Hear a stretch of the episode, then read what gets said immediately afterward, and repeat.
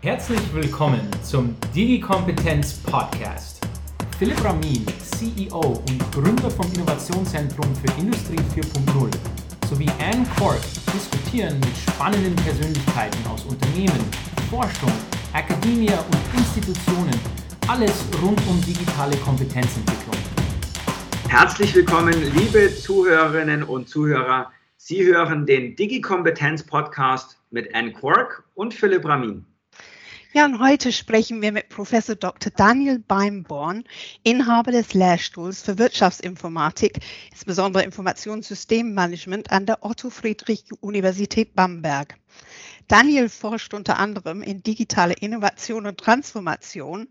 Er war früher bei der weltberühmten MIT, war mal ein Gastforscher bei Microsoft in Redmond und zum Kopf runterfahren ist Daniel sehr gern endlose, schnurgerade Straßen durch die Wüsten in Nevada gefahren und er ist ab und zu abgezweigt und hat ab und zu mal eine Geisterstadt besucht. Und wir sprechen auch mit Janik Hildebrand, Doktorand am Lehrstuhl für Wirtschaftsinformatik, insbesondere Info Informationssystemmanagement bei der Otto Friedrich Universität Bamberg und Head of Research i40.de. Janik ist ein aktives Mitglied von Blockchain Bayern ist ein Mentor für Kinder in der Schule, um die Offenheit für Informatik zu unterstützen. Er ist ein Mentor für Erstsemester-Studentinnen und Studenten. Und Yannick spielt leidenschaftlich Tennis, ist oft im Skateboardpark anzutreffen, repariert technische Sachen anhand von YouTube-Videos.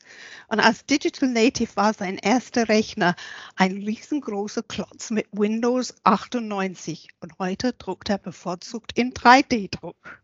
Herzlich willkommen, Daniel und Yannick. Hallo. Hallo zusammen. Also das müssen wir natürlich, äh, liebe Daniel, ein bisschen näher wissen. Gastforscher bei Microsoft und bei der MIT. Wie war das? Und was kann man am meisten von Microsoft und der MIT für die Zukunft lernen?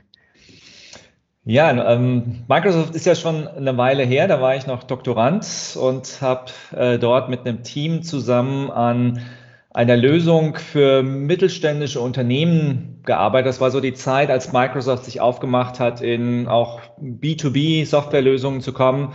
Und habe die Zeit dort sehr genossen. Also damals schon sehr agile Arbeitskulturen und, und Arbeitsstrukturen. Das kannten wir hier noch nicht so. Und ähm, direkt auf dem Hauptcampus von, von Microsoft in Redmond zu sitzen, ähm, war zwar Winter und ziemlich feucht, äh, regnerisch, aber ansonsten äh, gute Zeit. Und ja, MIT spricht für sich selbst. Das ist, äh, war mein letzter Forschungsaufenthalt im Ausland. Ähm, auch eine gute Zeit, ein ganz tolles Team, das dort äh, in der Sloan School of Management an digitalen Transformationsthemen arbeitet, sehr fallstudienorientiert, sich immer wieder in führenden Unternehmen reinschaut, die, was digitale Transformation angeht, sehr weit sind.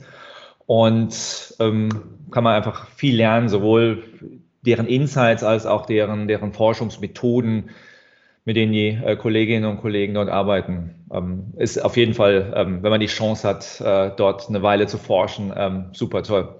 Was ist der zentrale Unterschied zwischen MIT und Uni Bamberg? Oh, da gibt es zu, da gibt es zu viele. Alleine schon, also wir haben ja in Bamberg auch tolle Gebäude, aber das MIT hat ähm, schon sehr beeindruckende Einrichtungen. Und, ähm, und dort ist es tatsächlich in dem, in dem Institut nämlich war, da stehen wirklich auch die, die Kicker und die Tischtennisplatten und sehr viele auch äh, Augmented und Virtual Reality ähm, Devices, die sind auch technisch schon, schon echt toll ausgestattet.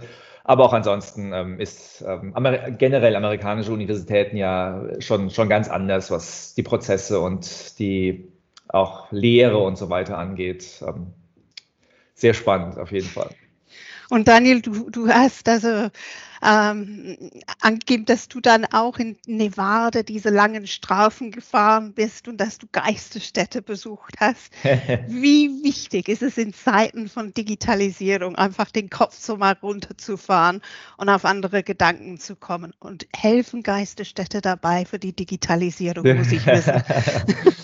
Also ich schätze das tatsächlich sehr, diese, ich, ich liebe diese, diese langen, schnurgeraden Straßen ähm, lang zu fahren. Das ist ja heute ähm, in Zeiten von Klimawandel ist ja vielleicht nicht mehr ganz so korrekt und en vogue, einfach nur Autofahren um des Autofahrens willen. Aber das ist einfach tatsächlich so, ähm, also ich gehe auch gerne wandern und, und äh, klettern da in, in diesen Gegenden, aber dieses einfach schnurgerade fahren und schon das Ziel zu sehen, in dem man in zwei Stunden ist sozusagen. Also mal wirklich keine VUCA-Welt. Das ist total äh, berechenbar und das führt dazu, dass der Kopf so ein bisschen einfach frei wird. Ne? Man ist selbst beim Wandern hat man immer wieder neue Impulse, neue äh, Beobachtungen, die man macht und das ist da einfach nicht der Fall und trotzdem muss man sich so ein bisschen konzentrieren und ähm, ja, es gibt einfach Perspektive und das, äh, das schätze ich sehr. Man kommt da sehr gut zum, sehr gut zum Nachdenken und ist auch so, wenn ich das mit meiner Frau gemacht habe, wir werden beide ganz still ähm, für Stunden sozusagen und ähm, ist echt gut. Und dann klar, wenn es ein bisschen zu langweilig wird, dann, dann haben wir eine Karte vorbereitet, wo links und rechts dann mal äh, Geisterstädte oder Städte waren, Minenstädte und dann biegt man mal irgendeine Gravel Road ab und äh, versucht noch irgendwas zu finden. Meist ist ja außer so ein bisschen Grundmauern gar nichts mehr da. Ähm, die, die Miner früher, die haben ja oft nicht mehr gemauert, sondern nur Wellblechhütten aufgestellt, weil sie wussten, in 10, 20 Jahren äh, geht es weiter. Und ähm, einfach eine, eine, Gegend, äh, die ich total schätze. Also ich mag Wüste und ähm, dann einmal so einen ganzen Tag um eine Area 51 herumzufahren in Nevada, das äh, ist einfach äh, super cool. Spannend, wie gut du dich auskennst. Also, liebe Yannick, wir hatten doch am Anfang gesagt, du spielst gern Tennis. Da muss man immer ja. die Ball richtig gut platzieren, habe ich mir sagen lassen, ich Sportmuffel. Und man muss jeden Ball treffen, genau treffen. Und bei Tennis reicht es nicht, einfach nur in einem Satz gut zu sein. Man muss ja auch ein bisschen Durchhaltevermögen dann auch beweisen. Siehst du da Parallele zu der Digitalisierung? Ja, äh, guter Punkt. Ich wollte gerade schon reingrätschen. Ähm, generell Gestern war ja auch großes Wimbledon-Finale, da hat man es auch wieder ähm, gut gesehen. Beim Tennisspielen lässt sich allgemein schon viele, lassen sich schon viele Parallelen zur Digitalisierung erkennen. Zum einen Durchhaltevermögen, wenn man führt, zum anderen aber auch wahnsinnig äh, große Resilienz, wenn man zwei Sätze verliert, zum Beispiel in Wimbledon und ein Fünfsatz-Match dann spielen muss und nach zwei Sätzen wieder zurückzukommen oder auch wenn man äh, fünf 5-0 führt und man muss den letzten Punkt machen, man muss den Kopf einfach frei kriegen und quasi sich denken, okay, es steht 0-0 und, ähm, und das Spiel beginnt von neu. Ähm, das ist eine Sache beim Tennis, finde ich, die, die relativ viel auch der ja, mit der Digitalisierung gemeinsam hat. Einfach diese ja, Resilienz. Ähm, wenn man zum Beispiel schon zwei Sätze verloren hat, dann wieder sich neu aufzubauen und neu anzusetzen und das Gleiche einfach nochmal zu probieren, äh, die gleichen Mittel zu fahren und dann einfach das Spiel wieder von neu zu beginnen. Also da finde ich schon gerade dieses Durchhaltevermögen beim Tennis, ähm, da lassen sich viele Vergleiche ziehen, ja, zu den Projekten auch in der Digitalisierung. Das hast du auch angegeben, dass du dann auch also mit diesen ähm, YouTube-Reparaturen unterwegs bist. Übst du da Flexibilität? Zum einen auch Flexibilität, also YouTube-Videos zum, zum Reparieren von elektronischen Gegenständen oder, oder Dingen, das ist wahnsinnig spannend, weil man, weil ich finde, man, man lernt dabei ex, extrem viel und ähm, die, die Bandbreite ist extrem groß. Also man kann mit relativ wenig Fähigkeiten, sage ich mal, mit guter Guidance, mit einem guten Video so ziemlich alles reparieren. Natürlich hängt es auch oft vom, vom, vom Werkzeug ab, ähm, deswegen ist die Flexibilität da oft auch vielleicht ein bisschen eingeschränkt, weil man natürlich für bestimmte Dinge auch bestimmtes Werkzeug braucht. Aber generell ist man extrem flexibel. Ähm, gerade, ja, wir haben gerade das Beispiel, bei uns ist da zu Hause die Kaffeemaschine kaputt. Ähm, und wir haben innerhalb von zwei, drei, ja, zwei, zwei drei Minuten googeln und äh, auf YouTube suchen, rausgefunden, was das eigentliche Problem ist und was wir eigentlich bräuchten, um das Ganze zu reparieren. Ähm, natürlich ist da jetzt das Beispiel, es hinkt ein bisschen, weil wir natürlich nicht das passende Werkzeug hatten, aber es ist wahnsinnig interessant. In anderen Beispielen funktioniert das ganz gut. Also ähm, relativ schnell das Problem zu identifizieren und auch die Lösung zu finden und äh, das flexibel für, für ganz verschiedene Sachen. Also das ist recht unabhängig von dem, ja, von dem, was man schon kann und was man gelernt hat. Es ist heute so einfach wie nie zuvor, wenn man jetzt an YouTube und Wikipedia denkt, eigentlich dann auch digitales Wissen sich aufzubauen oder Wissen generell?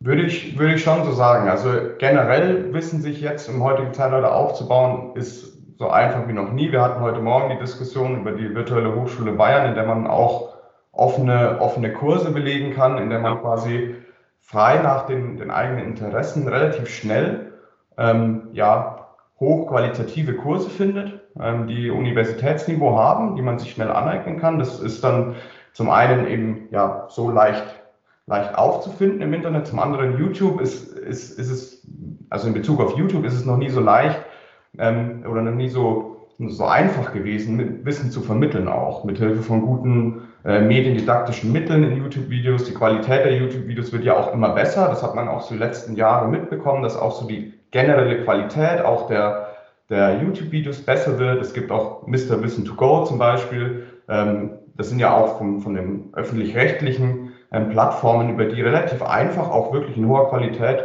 Wissen vermittelt wird. Also das würde ich schon so, so unterschreiben. Und Daniel, müssen jetzt Professoren da um ihre, um ihre Jobs zukünftig äh, fürchten, äh, weil man sagt, naja, also man findet schon echt viel gutes Zeug, wo man nicht unbedingt jetzt eingeschrieben sein muss an der Hochschule. Das Oder? stimmt, das stimmt. Aber wir, sagen wir mal, wir wechseln ja auch auf diese Plattform, wir machen uns diese Plattform ja auch zunutze und ähm, spielen eher das kollaborative Spiel an dieser Stelle und ähm, schätzen die neue Formate. Und, und gerade jetzt während der Pandemie, als wir Lehre auf Online umstellen mussten, haben wir tatsächlich sogar nicht nur produziert auf diesen Plattformen, sondern auch genutzt. Wir haben also qualitätsgesichert dann YouTube-Videos auch in unsere Grundlagenlehre eingebunden. Denn es gibt wirklich so viele Dinge, die sehr gut erklärt werden, ja. so dass ähm, ich mich dann auch nicht nochmal dahin vor die Kamera stellen muss und das gleichwertig wieder erklären muss. Umgekehrt ähm, kommt uns, glaube ich, aber immer mehr die Aufgabe der Qualitätssicherung zu. Ne, das ist ja das ähm, große Dilemma dann auch oder Problem in, in, in sehr offenen Plattformen, dass wir alle möglichen Wissen und Halbwissen dort äh, kennenlernen und Menschen auch immer mehr glauben, alles, was im Internet ist, irgendwie richtig und wahr. Und äh, da mache ich mir schon auch manchmal Sorgen drum. Und auch äh, wenn ich sehe, wie teilweise, also wir bringen unseren Studierenden, gerade wenn sie Hausarbeiten schreiben, sehr dediziert bei, dass Wikipedia keine besonders qualitätsgesicherte Source-Quelle ist, auch wenn wir sagen Wisdom of the Crowds und man hat ja gewisse Kontroll- und, und Redaktions- Mechanismen, aber wir finden trotzdem auch viele, viele Schwächen. Und dafür zu sensibilisieren und bewusst zu machen, was gute Quellenarbeit ist und wie ich auch äh, gegenchecke und, und wirklich immer zwei, drei, vier Quellen mir anschaue, bevor ich irgendwie etwas als halbwegs gesichertes Wissen dann aufnehme.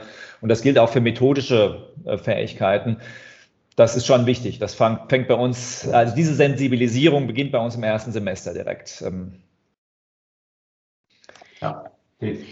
Genau, jetzt habt ihr in dem Bereich digitale Kompetenzen geforscht und ähm, ich habe mir sagen lassen, dass digitale Kompetenzen nicht überall universell so richtig äh, gleich definiert sind. Wie definiert ihr digitale Kompetenzen?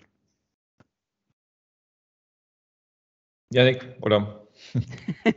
ja, ja, ähm, digitale Kompetenz würde ich definieren generell als die, die eigene Leistungskapazität, ähm, sowohl Soft- und Hard Skills im Zeitalter der Digitalisierung, also alles, was mit digitalen Medien, digitalen Technologien auch damit zu tun hat. Und das kann in sämtlichen Kontexten sein. Das bedeutet zum einen eben äh, Hard Skills. Ich muss zum Beispiel programmieren können, ähm, etc. Ich muss aber auch ähm, auf der anderen Seite neu kollaborieren können, äh, zum Beispiel wie, wie jetzt, gerade wir haben es durch Corona gesehen, über Teams neu ja, Teamarbeit zu leisten etc. Also das sind ganz viele verschiedene Facetten und deswegen glaube ich auch, dass die Definitionen da so auseinandergehen, weil es eben ganz viele verschiedene Perspektiven drauf gibt einfach.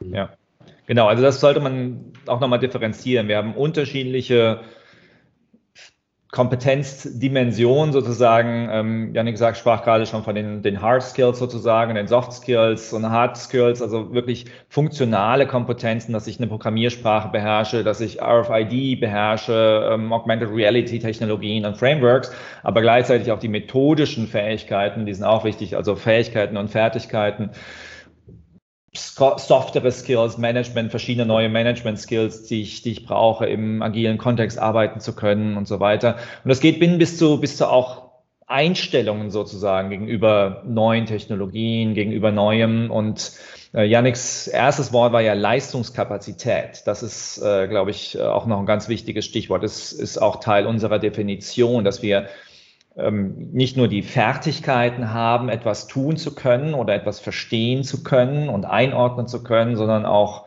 die Kapazität mitbringen, das in einer sehr dynamischen, oft sehr stressigen Umgebung auch äh, tatsächlich auch ausüben zu können. Ja, auch das ähm, gehört zu dem Kompetenzbegriff dazu, so wie wir auch äh, ja, hier in dem Artikel dann definiert hatten.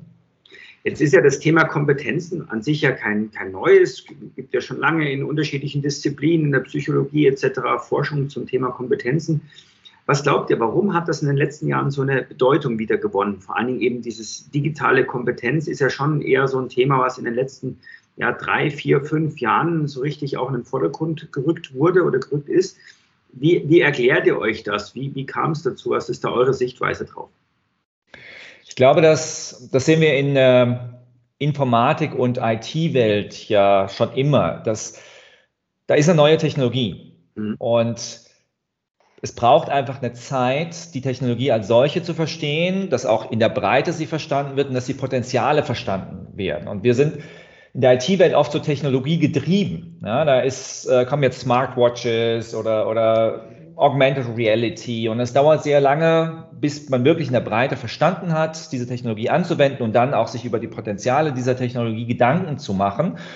Und wir haben, wir sind ja Wirtschaftsinformatiker. Das heißt, wir vermitteln schon seit Beginn unseres Studiums lernen wir und lehren wir zu vermitteln zwischen einer IT-Welt und einer Nicht-IT-Welt. Hier in unserem Fall auf den ökonomischen Kontext, auf das Wirtschaften angewendet. Und wir sehen immer dieses Problem, ja, neue Technologie und es dauert eine Weile, bis das transportiert wird. Und durch das Thema digitale Transformation sind wir so in den letzten 10, 15 Jahren, dadurch, dass das wirklich auch als Schlagwort überall auftaucht, in Wirtschaft, in Gesellschaft, glaube ich, mehr sensibilisiert worden dafür, dass wir nicht immer erst warten können, neue Technologie und dann drei, vier, fünf Jahre Kompetenzaufbau, sondern dass wir eher verstehen müssen, wie bauen wir eine generelle Kompetenz auf, mhm. damit wir, wenn eine neue Technologie kommt, die schneller einordnen können und die schneller verorten können und in digitale Innovationsprozesse reinbringen können und bei Mitarbeitern auch eine Offenheit haben dafür, mit diesen Technologien herumzuspielen. Mhm. Und ich glaube, das hat sich so in den letzten vier, fünf Jahren gedreht, ein Stück weit, dass man dieses Bewusstsein hat, okay, wir sollten mal wirklich über Kompetenzen nachdenken und nicht immer eine Technologie erst haben und dann quasi hinterherrennen, für diese Technologien spezifische Fähigkeiten und Kompetenzen aufzubauen, sondern mal andersrum heranzugehen. Mhm. Wäre meine Einschätzung hierzu. Jetzt, Janik, Daniel, ihr befindet euch ja sehr stark eben in einem auch ja, Informatik, Wirtschaftsinformatik-Kontext. Das ist euer Background, euer Umfeld.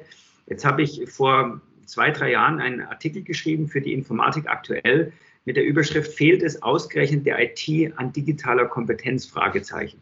Ich greife jetzt mal nicht vor, was meine Antwort darauf war, aber äh, wie, wie, seht ihr das? Ist man als ITler oder als Wirtschaftsinformatiker auch automatisch digital kompetent?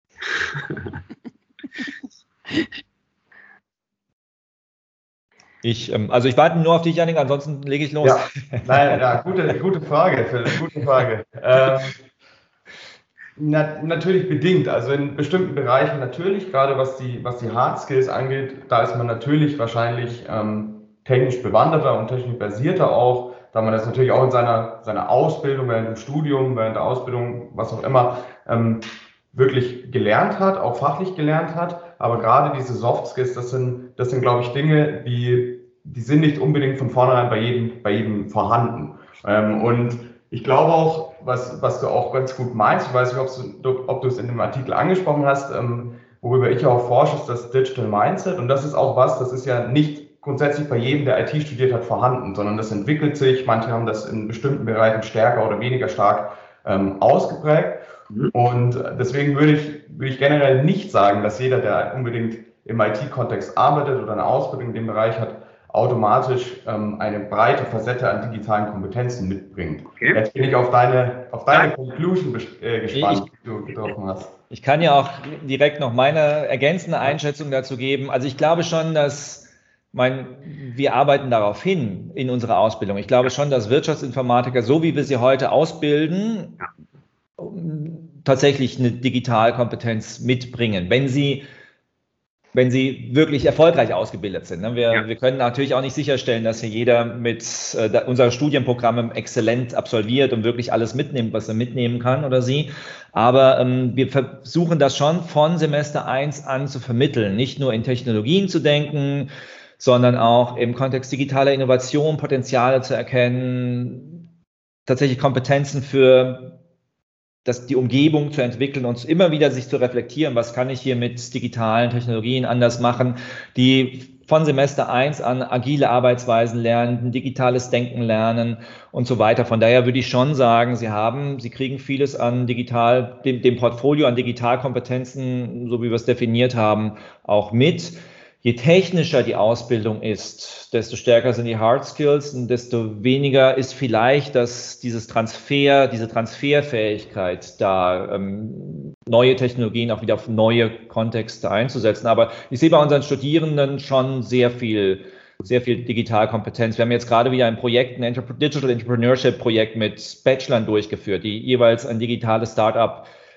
oder ein Geschäftsmodell entwickeln sollten und gerade am letzten Donnerstag bei uns dann gepitcht haben, Final Pitch hatten. Und das waren großartige, wirklich durchdachte Ideen für unterschiedlichste Kontexte, E-Learning, ähm, Digital Health, äh, Kontext, äh, gerade Umgang mit psychischen Krankheiten, wie können wir Menschen tatsächlich besser Unterstützung jetzt gerade auch in dieser Remote-Welt zukommen lassen. Also ähm, ich würde ein klares Ja, je nachdem, wie man digital Kompetenz definiert, ein klares Ja eigentlich auf diese Frage geben. Und jetzt sind wir auf deine Einschätzung gespannt.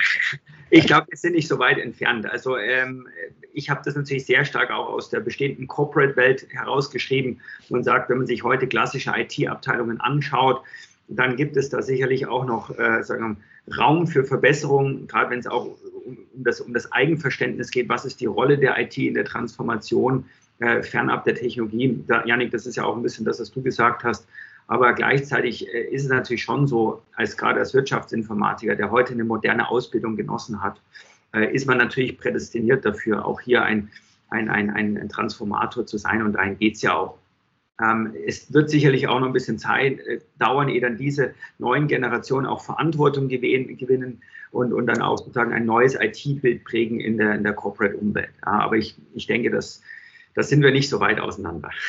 Ja. Ich glaube, ich glaube, was man sagen könnte, ist, dass man nach einer Ausbildung zum Beispiel als Wirtschaftsinformatiker eine sehr gute, di gute digitale Grundausbildung hat, ein ja. gutes digitales Fundament und vor allem diese, diese Techniken und diese Sensibilisierung hat, ähm, Sachen zu kombinieren, ähm, bestimmte Probleme mit digitalen Technologien zu lösen, zum Beispiel. Also das, was wir auch beim digitalen Mindset als kombinatorisches Denken sehen, zum Beispiel, dass das dass gerade die Studierenden bei uns dafür sensibilisiert werden und dass dieses Fundament vorhanden ist und dann muss man darauf eben aufbauen in bestimmte Richtungen, ob es dann eher technisch ist oder eher Soft Skills. Also das finde ich, äh, das noch anschließend. Ja. Und da sind, glaube ich, auch die Unternehmen gefragt, dass sie dann diesen jungen Menschen auch die richtige Umgebung bieten. Das haben Unternehmen, glaube ich, aber auch immer mehr verstanden und es dauert einfach, bis alte Unternehmen sich auch entsprechend restrukturiert haben und Kulturen verändert haben. Wir sehen da ja im Moment auch sehr viel und so, glaube ich, kann man junge Universitätsabsolventinnen und Absolventen da auch noch besser tatsächlich sowohl fördern als auch das, was sie mitbringen, tatsächlich nutzen ja, für digitale Innovationen und, und auch oder generell Umbau und Transformation.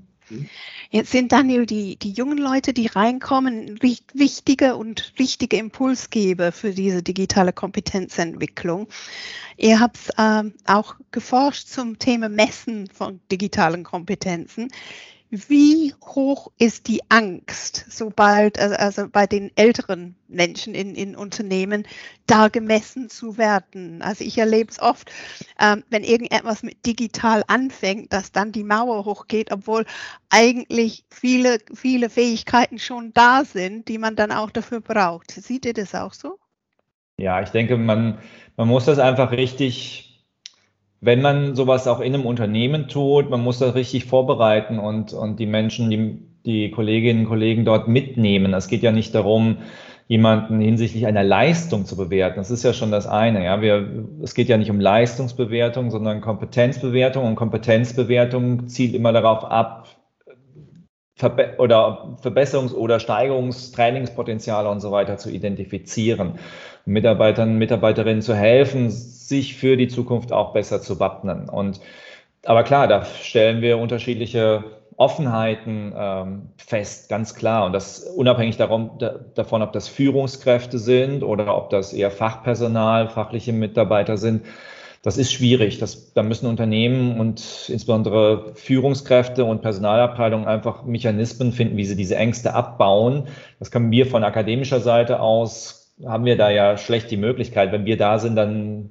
dann ist das Thema ja schon auf dem Tisch sozusagen, sondern das ist als ein sehr freiwilliges Modell erstmal zu machen und zu sagen, wer möchte denn ein bisschen sich digital kompetenzmäßig weiter schulen und dann ähm, gibt es immer offene und dann hat man, glaube ich, so ein, so ein ähm, Bandwagon-Effekt, dass dann die, die Vorreiter, die, die anderen ein Stück weit nachziehen. Aber klar, das kommt massiv drauf an. Es kommt auch darauf an, wie ein Unternehmen generell es schon geschafft hat, seine Kultur zu verändern, weg von einer Kontrollkultur. Ne, das haben wir ja gerade in deutschen Unternehmen immer noch sehr häufig und tief in den Genen steckend, äh, dass Mitarbeiter gerne kontrollieren oder Führungskräfte gerne kontrollieren und Mitarbeiter das ähm, wissen oder glauben zu wissen und das muss man ein Stück weit erst abbauen. Und ich glaube, da sind jetzt gerade diese Reorganisationsansätze, die mehr auf diese autonomen Teams und mehr Selbstverantwortung in die operative Ebene geben. Ich glaube, dadurch dann stellen die Leute selbst fest, dass sie Defizite bezüglich bestimmter Kompetenzen haben und sind dann wahrscheinlich auch offener.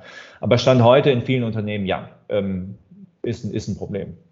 Ja, wir haben das auch äh, mitbekommen, als wir das, äh, das ganze Tool äh, evaluiert haben in der Praxis, dass bei der Evaluation schon, schon die Rückmeldung kam, ähm, ja, als Mitarbeiter hätte ich Angst, überprüft zu werden und ich weiß nicht, ob ich so einen Test gerne machen würde, weil ich, ähm, weil ich Angst davor habe, geprüft zu werden und vielleicht dann irgendwelche Nachteile daraus habe. Also ich glaube, es ist wirklich wichtig, die Transparenz dazu wahren, dass man Potenziale identifizieren und auch heben möchte und ähm, die Mitarbeiter wirklich aktiv weiterentwickeln möchte und nicht prüfen möchte, ob quasi ihre Kompetenzen überhaupt auf ihre Rolle passen.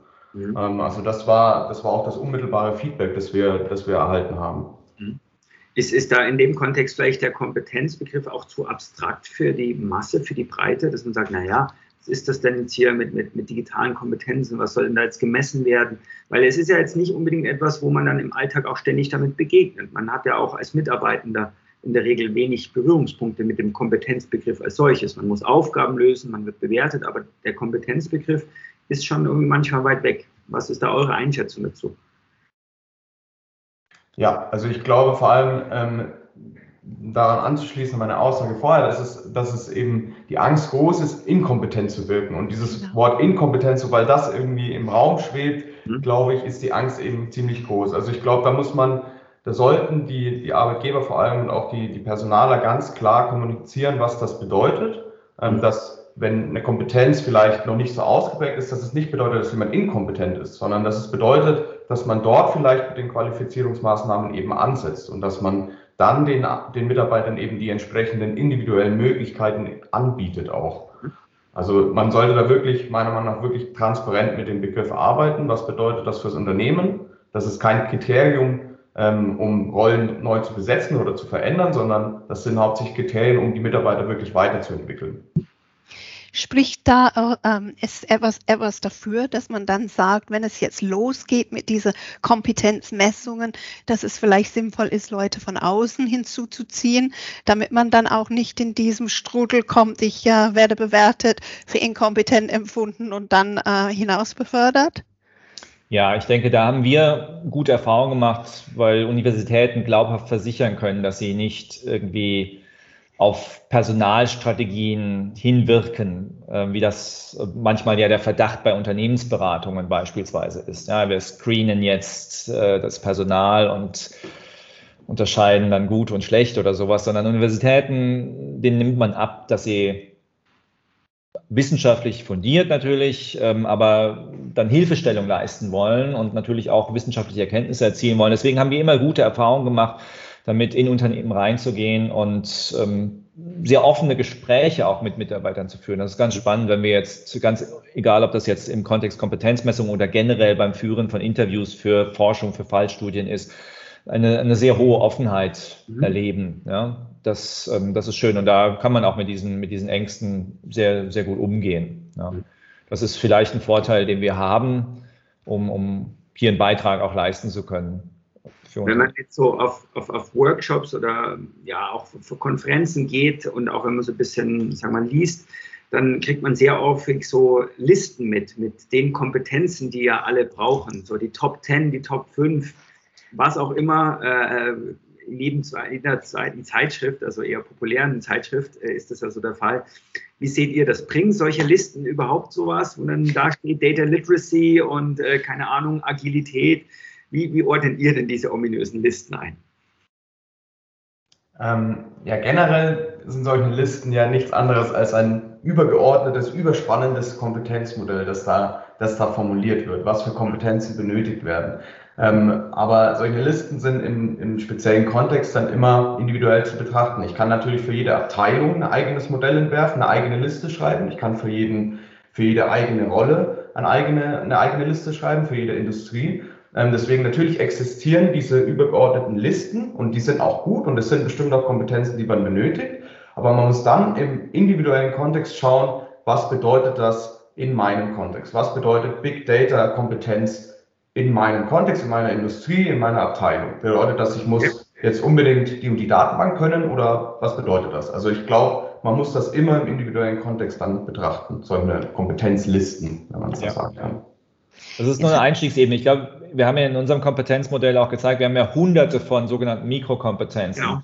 Meines Erachtens macht es keinen Sinn, nur auf so einer oberflächlichen Ebene Kompetenzfelder irgendwie abzuchecken, sondern ich muss eben sagen, okay, wenn ich, was heißt Data Literacy in einem konkreten Bereich, wie Janik es gerade beschrieben hat, und dann muss ich mir anschauen, was sind die Mikrokompetenzen? Mhm. Und das äh, Data Literacy kann ja alles und nichts bedeuten. Ja? Genau. Das bedeutet, dass ähm, da, gerade in dem Begriff Data Literacy stecken ja noch auch Dinge drin, die, die über Digitalkompetenz hinausgehen. Da geht es um das Verständnis von bestimmten Arten von Kundendaten oder von Kundenbewegungsdaten. Das hat ja erstmal gar nichts mit Digital zu tun, sondern ich muss die Potenziale und die Limitationen, die Einschränkungen, die in solchen Daten stecken, irgendwie verstehen können, bis hin zu ganz technischen Themen, dass ich Python möglichst fließend sprechen kann, bestimmte Datenbanken, dass ich SQL, NoSQL oder was auch immer beherrsche. Also das allein Data Literacy ist ja ähm, ein Feld, das Dutzende, vielleicht Hunderte von Mikrokompetenzen hat, aber die muss ich definieren, die muss ich ähm, identifizieren und sagen, okay, wenn ich jetzt Mitarbeiter habe, die ich stärker in diese Richtung ausbilden möchte oder weiterentwickeln möchte, zu ähm, ja, Anwendern von modernen Analytics-Tools, dann muss ich ja schon auch in einige Dinge reinschauen. Von daher zurück, um zurück auf die Frage zu kommen, diese Listen sind gut, glaube ich, um Awareness zu schaffen, um so ein bisschen Überblick zu haben und, und aber, aber wirklich nur ein aller, allererster Einstieg. Jetzt habt ihr vorhin also äh, über Industrien gesprochen und ihr habt ja in verschiedenen Industrien dann auch geforscht. Gibt es irgendeine Industrie, die ganz weit vorne liegt in dem ähm, Ausbau von digitalen Kompetenzen? Ja, die, die sich rein digital bewegen natürlich, die äh, gerade die Internetfirms, äh, die, die sehr, sehr das ja leben und prägen, aber auch die haben an der einen oder anderen Stelle sicher ihre, ihre Defizite. Also alles, was technologienah ist, das ist natürlich ähm, sehr stark. Und ansonsten haben Yannick und ich eher in unterschiedlichen ähm, Industrien bisher geforscht. Yannick stärker im, im Manufacturing-Kontext, produzierendes Gewerbe, ich eher im Bereich Finanzwirtschaft unter anderem und ein Stück weit im, im Gesundheitskontext. Also für, für Finanzwirtschaft kann ich sagen, da ist noch viel, viel zu tun. Ja, das bewegt sich, entwickelt sich, aber wir sehen eben auch im, aus dem Ausland heraus, dass das schneller, schneller hätte passieren können und schneller passieren könnte. Also ganz ehrlich, ich, die Fallstudien, die wir im Unterricht verwenden, ähm, zu digitaler Innovation und Transformation, die Fallstudien, die ich aus der Finanzwirtschaft habe, sind ausschließlich aus dem Ausland, ja, weil die einfach weiter sind. viel weiter. Ja. Das ja, dann kann, ich, dann kann ich nur anschließen. Ich glaube, es ist leichter zu fragen, welche Branchen quasi besonders schlecht dastehen aktuell, als welche besonders gut dastehen. Auch im Manufacturing-Kontext äh, ist es ja oft so, es werden viele, viele Pilotprojekte, Ins-Projekte gestartet, aber ich habe das Gefühl vor allem, dass es noch nicht durch die Bank hinweg wirklich gelebt wird. Es gibt oft Initiativen gerade, ja, wir müssen das, wir müssen das Silo-Denken aufbrechen und äh, wir müssen agil arbeiten, aber dann bekommt man im Call mit dem Kunden auch mit, ähm, dass, dass so ein Silo-Denken trotzdem noch gar nicht stattfindet. Und das ist, dass den, dass den Kunden das zwar bewusst ist, dass das in der Firma etabliert werden soll, aber dass es faktisch einfach noch nicht so stattfindet. Mhm. Ja. Warum tun sich Firmen so schwer, also auch gerade so mit diesem Kompetenzmanagement? Ähm, ist, haben wir das Thema zu sehr aufgebläht? Ist es äh, wenig praktikabel? Mein Kompetenzmanagement an sich, wie gesagt, das gibt es ja schon länger auch im HR-Umfeld. Oder fehlt es vielleicht auch HR an digitaler Kompetenz, damit man das ordentlich spielen kann?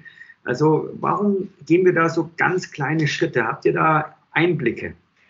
Also ähm, was ich mir, ja, was ein Ansatz wäre auf jeden Fall, dass es an interdisziplinärer Arbeit fehlt zwischen HR und wirklich der, der ja, produzierenden Ebene. Weil natürlich hat HR nicht den Weitblick dafür, welche technologischen Skills ich auf welchem Level und in welcher Abteilung benötige. Also ich glaube, dass die Kommunikation zwischen den Abteilungen und eben gerade dieses Silo-Denken ähm, aufgebrochen werden muss und dass die Kommunikation stärker werden muss und dass gerade im Kompetenzbereich diese Abteilungen sich stark austauschen müssen, ähm, über, über quasi Rollenbeschreibungen für, für, ähm, für Jobausschreibungen hinweg. Also das ist ja, das wird ja getan, was für Skills werden benötigt, aber darüber hinaus wirklich ähm, tiefergehende Kompetenzprofile zu erstellen für die einzelnen äh, Positionen, für die einzelnen Abteilungen, mit, wo auch Gewichtungen enthalten sind. Solche Sachen, welche auch in den Skills, die, die in den Jobbeschreibungen und den Job Descriptions vorhanden sind, wird ja nie gewichtet. Da wird ja immer nur quasi aufgelistet, was für Skills benötigt werden. Es findet gar keine Gewichtung statt, was vielleicht wertvoller oder weniger wertvoll ist. Und ähm, ich glaube, dass gerade die, hier die Kommunikation äh, viel, viel stärker werden muss zwischen den Abteilungen äh, und HR. Dann würde mich interessieren, Janik, äh, das Wort Job Description. Ist Job Description irgendetwas, was dann irgendwann mal obsolet wird, weil man immer wieder neue Kompetenzen dazu nehmen muss? werden wir immer noch mit diesem Modell in fünf Jahren, zehn Jahren arbeiten, dass man sagt, dein Job ist? Ähm, dein Job ist vielleicht, ähm, aber ich glaube gerade die Anforderungen, da geht es ja jetzt schon immer viel mehr in die Richtung, dass man sagt, äh, die Bereitschaft, schnell Neues zu lernen, ist immer eine Anforderung, die gern gesehen ist. Und das ist ja auch das, was, was, was jemanden, der auch von der Universität kommt, auszeichnet.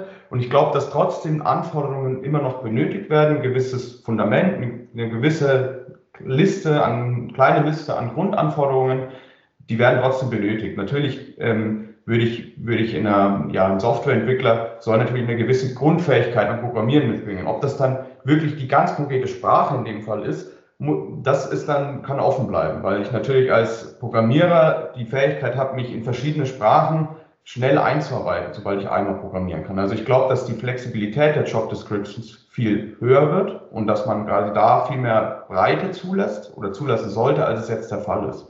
Aber gewisse Grundkompetenzen und ein gewisses Fundament wird trotzdem vonnöten sein, das noch auch so explizit zu beschreiben.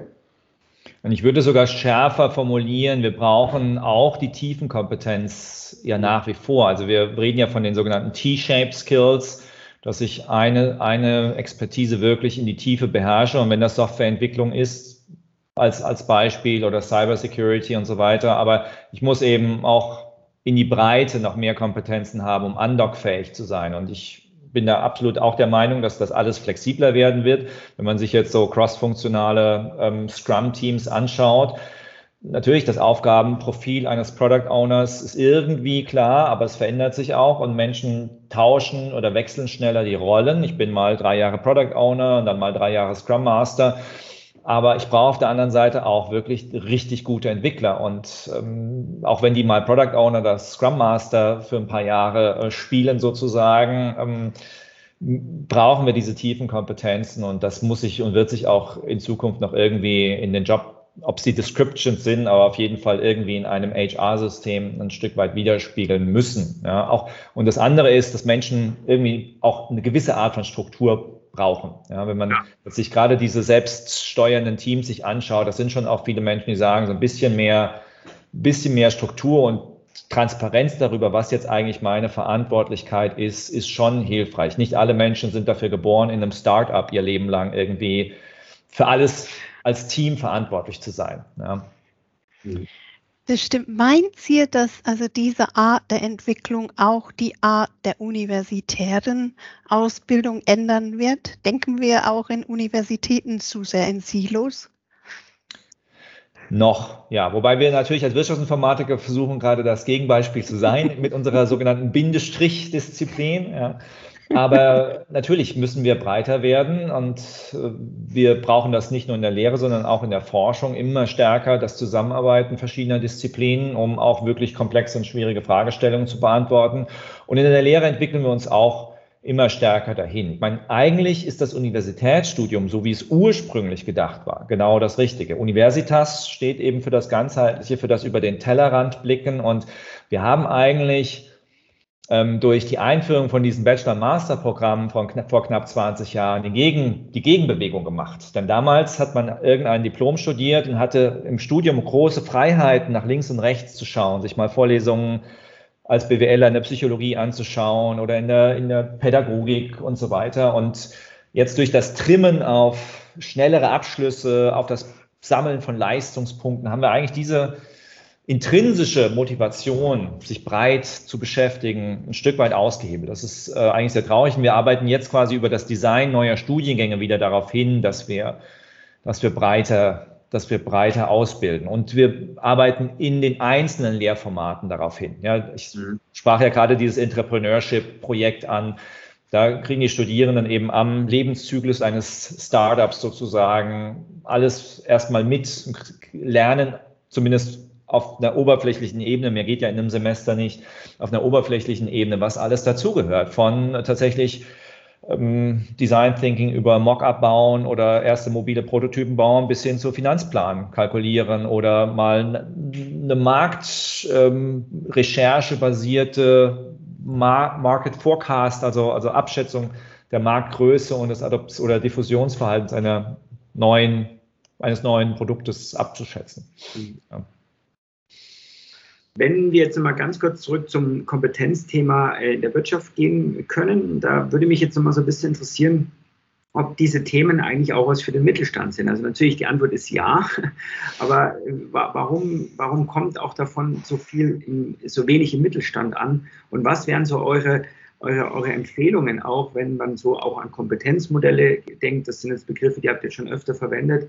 Äh, wenn man so ein eher mittelständisch geprägtes Unternehmen hat, mal branchenunabhängig? Gibt es da so ein paar Kniffe, die ihr sagen könnt, ja, so kann man mal anfangen, so kann man mal vorgehen?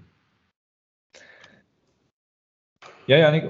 Ja, äh, äh, also generell, der, wir hatten es ja am Anfang in unserem Gespräch schon, der, der leichteste Kniff ist erstmal quasi die, die Low-Hanging Fruits und diese leichten, leichten Weiterbildungsprogramme, äh, Online-Programme, ähm, sich anzuschauen. Geht, das geht ja relativ schnell über verschiedenste Plattformen, kann man da relativ schnell Zugang bekommen zu, zu Weiterbildungsmaßnahmen. Und ähm, gerade natürlich, wir haben, wir haben das ja auch in unserem ähm, Artikel so formuliert, es ist ähm, erstmal aufwendig, ein umfassendes Kompetenzmodell zu entwickeln fürs Unternehmen, aber das, das kann man ja auch nach und nach machen. Pro Stelle die, die Mitarbeiter mal befragen, was, was macht ihr oder was ist, was ist eure Kernkompetenz, eure kerndigitale Kompetenz, die ihr benötigt und da anzufangen, beim einzelnen Mitarbeiter nach und nach sich, sich so ein Modell, so ein Profil oder verschiedene Profile aufzubauen und dann mit wirklich einfachen Mitteln versuchen, die Mitarbeiter weiterzuentwickeln. Ich sehe bei Mittelständlern eine ganze Bandbreite von solchen, die wirklich schon verstanden haben, dass das ganz wichtig ist und die das auch auf der Geschäftsführungsebene wirklich auf die Tagesordnung gesetzt haben. Ich kenne viele Mittelständler, die auch noch familiengeführt sind und da gibt es welche, die das wirklich toll verstanden haben und da richtig Gas geben, die richtigen Menschen auch einstellen, viel mit Universitäten zusammenarbeiten. Und auf der anderen Seite sehe ich aber auch die, die genau das nicht tun und keine Ressourcen schaffen. Und ich glaube, das ist der erste Hebel. Wenn ich, wenn ich, und Mittelständler haben es, also die kleineren zumindest, haben es ja auch eben tatsächlich schwerer, da mal sich ein Digital Innovation Lab oder sowas zu gönnen. Das ist, das ist eben für einen kleinen Mittelständler schon auch eine große Nummer. Und entsprechend schwierig. Ja. Wir arbeiten gerne mit Unternehmen zusammen in der Lehre und wir laden Unternehmen ein, bei uns in die Digital Innovation Vorlesung zu kommen und ihre eigenen Probleme zu schildern und dann mit studentischen Teams zu arbeiten. Ja, das ist, das ist auch so low-hanging fruit eigentlich. Ja, und man, wo man sagt, okay, hier, hier bekommen Sie jetzt kostenlos sozusagen sowas Open Innovation, also frische Studierendenköpfe, die sich einfach Gedanken machen, die sich mal das Geschäftsmodell anschauen und dann mit ihren Ideen kommen, mit ihren technologischen Expertise und, und neue Produkte, Services, Geschäftsmodelle vorschlagen. Und ich sehe tatsächlich ich biete das so vielen Mittelständlern an, aber da ist schon die Ressource einfach nicht da, häufig tatsächlich mal zwei Mitarbeiter in die Uni zu schicken und mal für zwei Wochen freizustellen, um Studierende ein bisschen zu coachen. Und, und das ist das Problem. Es kommen eigentlich da immer nur sehr innovative, große Unternehmen oder Unternehmensberatung vor allen Dingen. Ja. Und das würde ich mir mehr wünschen. Und ich habe hier tatsächlich, ähm, wir haben ja in Bamberg, ja eine mittelständisch geprägte äh, Wirtschaftslandschaft in Oberfranken und da haben wir schon mehrere Gespräche geführt. Das Interesse ist immer da, aber es muss eben, es müssen Ressourcen geschaffen werden. Das müssen die Unternehmen wie auch immer irgendwie hinbekommen, dass sie das und dann, also mit die, mit denen wir erfolgreich gearbeitet haben, die haben dann oft Absolventen von uns übernommen und die haben dann Analytics-Systeme und äh, Teams aufgebaut. Also da geht dann schon viel. Aber ich glaube, Ressourcen und die Bereitschaft dafür, das Bewusstsein dafür, dass es eben auch Ressourcenschritt kostet, ist schon ein wichtiger Hebel. Daniel, kann es sein, dass manche von den mittelständischen Unternehmen nicht verstehen, dass wenn sie dann mit den Unis kooperieren, sie nicht nur coachen, sondern dass sie auch Wissen mit ins Gepäck nach Hause nehmen? Ja, vielleicht, aber ich denke schon, dass sie das, dass sie das verstanden haben, weil ich ja immer, ich kann direkt bei so einem ersten Gespräch Erfolgsgeschichten berichten von früheren und, und Natürlich, äh, wenn ein Unternehmen noch in der Situation ist, dass sie glauben, wir wissen am besten, wie unser Geschäft weiterzuentwickeln ist und wir wissen am besten, was unsere Kunden wollen, dann ist da natürlich der erste Schritt zu, zu tun. Ja, dass eben man damit äh, in den meisten Branchen und Geschäftsfeldern in der Zukunft nicht mehr ganz so erfolgreich sein wird, weil die Welt dafür zu dynamisch ist und wir einfach einen zu schnellen technologischen Wandel haben. Ja, das ist, das ist einfach, das kann ein Unternehmen alleine heute nicht mehr vorhersehen und wissen und planen. Deswegen ähm, kann es eigentlich nur gut sein, Studierende mit, mit reinzunehmen in solchen sogenannten Challenges oder, oder Projekten. Ähm, ja, aber in der Tat, das, äh, das kann natürlich äh, auch eine, eine Ursache sein. Auf jeden Fall war das jetzt eine tolle Einladung an den Mittelstand, ja, sich hier äh, an äh, Professor Daniel Beimwurm und Janik Hildebrand zu wenden, ja, damit man da tolle Projekte zusammen auf den Weg bringt und äh, die i40.de unterstützen natürlich auch sehr gerne. Ähm, an dieser Stelle kommen wir jetzt langsam zum, zum Finale, zum Grand Finale äh, unseres Podcasts. Und wir haben hier immer zwei ähm, ja, gleichbleibende Fragen, die wir all unseren Gästen stellen. Und die erste bezieht sich auf die Zukunft der digitalen Kompetenzentwicklung. Wo ihr glaubt, was ist wirklich wichtig in der Zukunft, worauf kommt es drauf an? Und das ist natürlich eine riesige, allumfassende Frage. Zieht euch einfach mal ein, zwei Punkte raus, organisatorischer Ebene, individueller Ebene, makroökonomischer Ebene, wo er sagt, hey, das glauben wir, ist in Zukunft wirklich wichtig, wenn es um digitale Kompetenzentwicklung geht? Ähm, ja, ich, ich fange mal an. ich, ähm, auf organisationaler Ebene ist es generell erstmal, finde ich, wichtig, ja, kulturelle Grundlagen zu schaffen. Daniel, du hast ja auch gerade gut beschrieben, dass, dass Mittelständler zum Beispiel eben auch oft äh, denken, wir können, die, wir können die Probleme noch am besten lösen. Also zum einen die Kultur ist, denke ich, die von oben bis unten im Unternehmen komplett äh, durch zu digitalisieren, digitales Denken zu ermöglichen. Und das ist auch der, der zweite Punkt. Ich glaube, dass es vor allem die Soft Skills und dass es die Denkweisen sind, die in Zukunft sehr wichtig werden.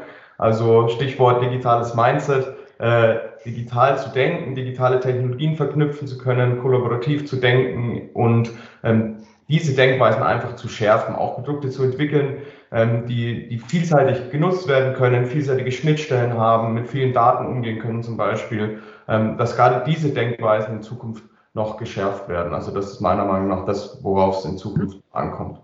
Daniel, ja, ich glaube, dass wir noch stärkeres Verständnis dafür brauchen, dass technologisch, technologischer Wandel einfach super schnell ist und immer schneller wird. Ja, ob das Moore's Law ist oder die Rekombinationsfähigkeiten, die wir einfach in digitalen Technologien haben und das Unternehmen einfach noch stärker verstehen müssen, dass sie da am Ball bleiben müssen und dass sie immer wieder und immer schneller im Prinzip noch Menschen auch wieder die Chance, Mitarbeitern die Chance geben müssen, sich weiter zu schulen, sich weiter zu bilden und hier vorne am Ball bleibt. Nehmen wir das Thema Themenfeld KI, da haben wir das schön. Da kommen laufen neue Anwendungsfälle, laufen neue Algorithmen.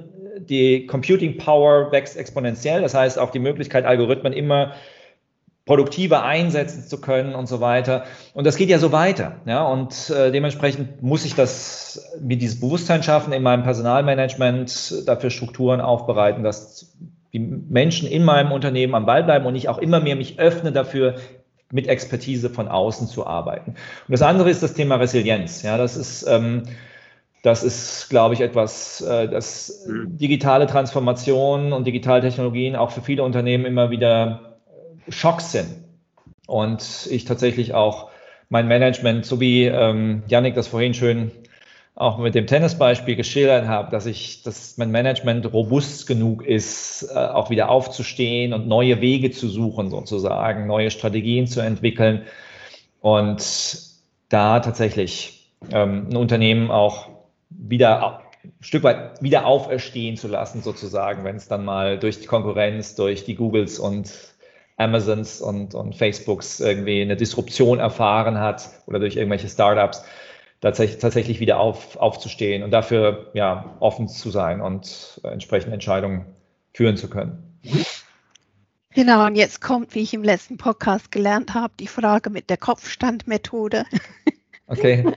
Was sind die absoluten No-Gos, wenn es um digitale Kompetenzentwicklung geht? Was sollte man tunlichst lassen?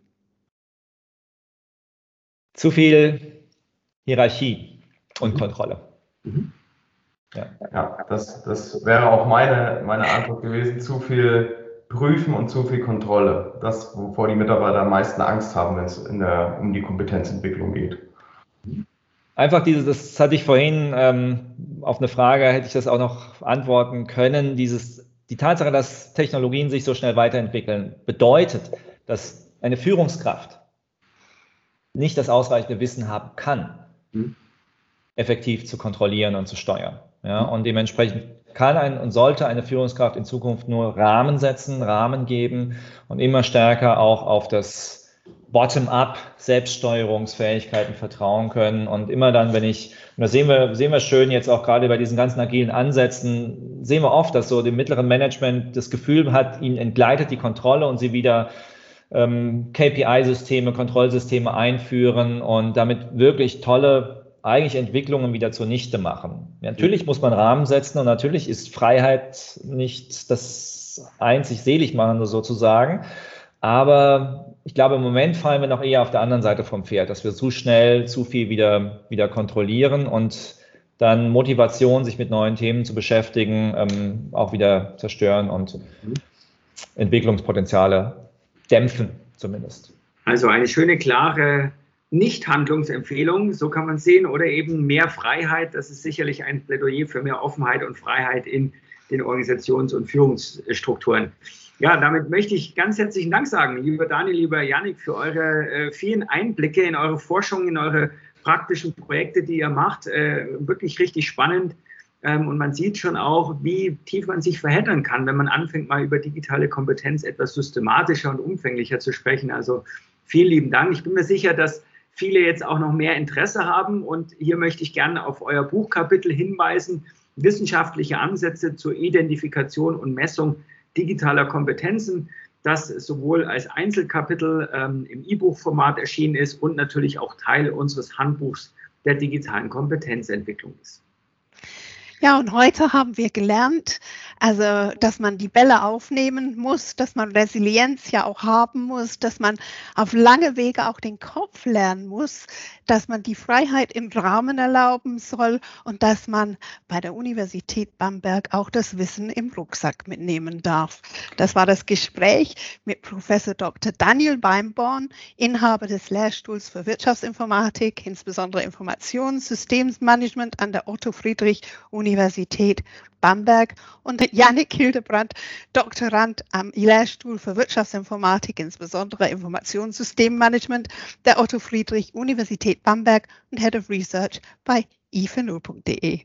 Und falls Sie, liebe Zuhörerinnen und Zuhörer, einen Vorschlag haben für ebenso spannende Persönlichkeiten, wie wir sie heute im Podcast hatten, dann senden Sie uns einfach gerne eine E-Mail äh, unter podcast.i40.de und mit unserem Hashtag DigiKompetenzPodcast können Sie verfolgen, was sich bei uns im Podcast alles tut. Und Philipp und ich, wir freuen uns total, wenn Sie das nächste Mal dabei sind, wenn es wieder mal heißt, bleiben Sie digital kompetent mit Philipp Ramin und Anne you.